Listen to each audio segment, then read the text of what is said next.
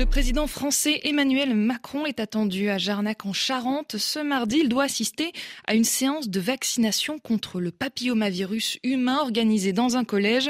Le chef de l'État doit en profiter pour faire une annonce pour, je cite, éradiquer le papillomavirus, une infection sexuellement transmissible responsable notamment de cancer du col de l'utérus. Cécile Badoil, vous êtes notre invitée pour en parler aujourd'hui. Bonjour. Bonjour. Vous êtes euh, chef du service euh, anatomopathologique de l'hôpital européen Georges Pompidou à Paris, spécialiste des cancers causés par le papillomavirus à la PHP et fondatrice du site toutsavoir-hpv.org. Qu'est-ce qu'on peut attendre de cette annonce d'Emmanuel Macron? Alors, je pense que euh, c'est tout d'abord l'opportunité de parler du rôle du papillomavirus, ou, autrement appelé HPV, dans l'apparition des cancers parler de la prévention de façon générale des IST et euh, de la transmission de ce papillomavirus qui a euh, euh, un rôle très important dans l'avènement de certains cancers. Et puis j'imagine du rôle de la vaccination préventive. Alors certains cancers, on parle notamment du cancer du col de l'utérus chez les femmes, mais pas seulement. Absolument. Il est très important de dire que le papillomavirus et euh, la cause principale, voire presque unique des cancers du col de l'utérus, de la vulve et du vagin pour 40%, mais aussi des cancers de l'anus. Et là, pour euh, le coup, c'est chez les hommes et les femmes. Et puis, euh, depuis maintenant 2017 reconnu par l'OMS, mais on le sait depuis 20 ans à peu près, les cancers du fond de la gorge, de l'amygdale, qu'on appelle l'oropharynx. Et là, c'est 80% chez les hommes. Alors cette visite, euh, cette annonce, est-ce que c'est vraiment le rôle du chef de l'État? Est-ce que c'est pas plutôt celui du ministre de la Santé, François Braun? Quel message il veut faire passer en se rendant en personne à cette séance de vaccination? Alors moi, je suis médecin et euh, je répondrai par euh, le fait que je diagnostique tous les jours des cancers qui sont liés à une infection par papillomavirus et que si on peut avoir un message de prévention et d'information fort à tous les niveaux de l'État, euh, c'est quelque chose de vraiment euh, crucial.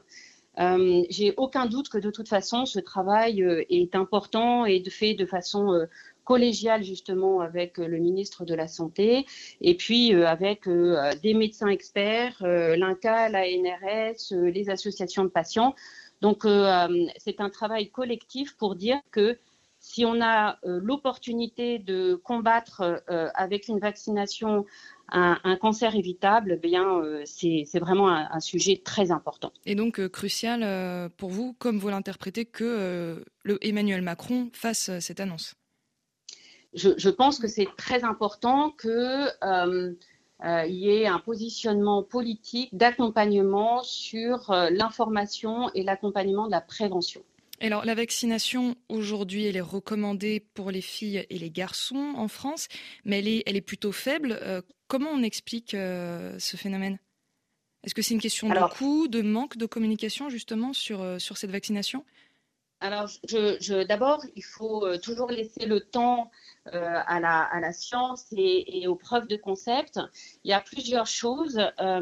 les jeunes filles ont, sont, ont, la proposition d'une vaccination depuis beaucoup plus longtemps, en hein, 2006 en France, avec un taux de vaccination qui est un des plus faibles euh, à travers le monde, euh, avec une vaccination entre 11 et, 14 ans et puis un rattrapage possible entre 15 et 19 ans. La vaccination des garçons n'est proposée que depuis euh, le 1er janvier 2021, donc c'est quelque chose qui, est, qui vient d'arriver, qui n'a pas été très relayé. on vaccine aussi les immunodéprimés ou de façon plus euh, tardive jusqu'à 26 ans pour les hommes ayant des, des, des relations avec euh, les hommes.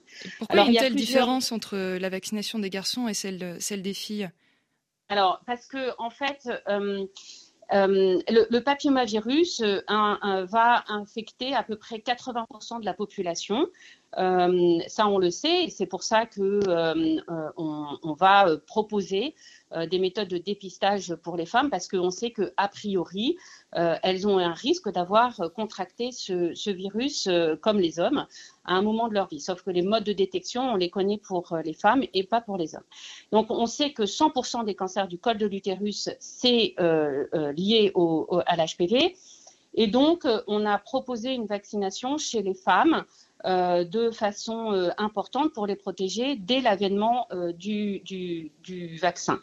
Ensuite, pour chez les hommes, il a été montré qu'il y avait des cancers de l'anus et de plus en plus de façon importante des cancers de l'oropharynx qui arrivent vers 50 ans chez les hommes.